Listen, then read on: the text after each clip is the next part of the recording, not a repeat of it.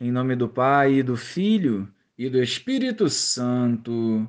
Amém. Bom dia, Jesus. Incendeia os nossos corações com o teu fogo santo, eliminando das nossas vidas todo sentimento e pecado que nos impede de progredirmos em virtudes.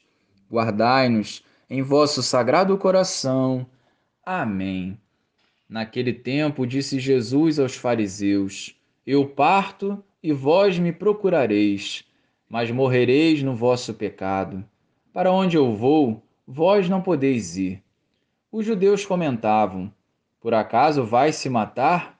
Pois ele diz: Para onde eu vou, vós não podeis ir. Jesus continuou: Vós sois daqui de baixo, eu sou do alto. Vós sois deste mundo, e eu não sou deste mundo. Disse-vos que morrereis nos vossos pecados, porque se não acreditais que eu sou, morrereis nos vossos pecados. Perguntaram-lhe, pois, quem és tu então?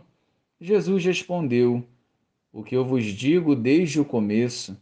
Tenho muitas coisas a dizer a vosso respeito e a julgar também.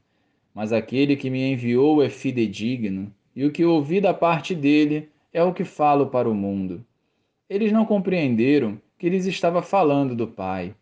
Por isso Jesus continuou: Quando tiverdes elevado o Filho do Homem, então sabereis que eu sou, e que nada faço por mim mesmo, mas apenas falo aquilo que o Pai me ensinou.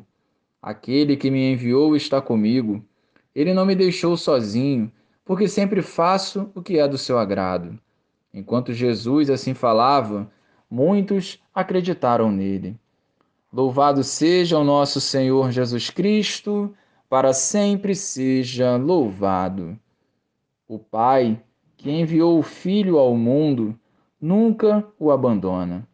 Essa unidade entre o Pai e o Filho não era bem compreendida, pois exigia conversão.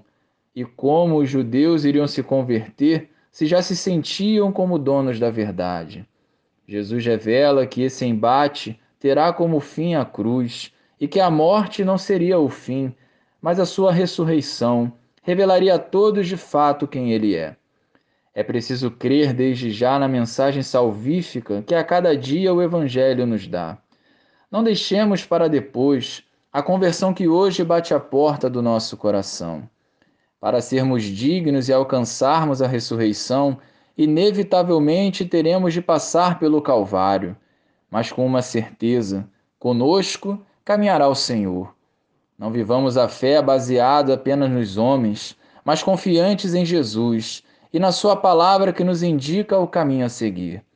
É preciso renunciar ao pecado, é preciso acolher e viver a vontade de Deus para vivermos no mundo um novo céu e uma nova terra, que só será possível em comunhão plena com Jesus.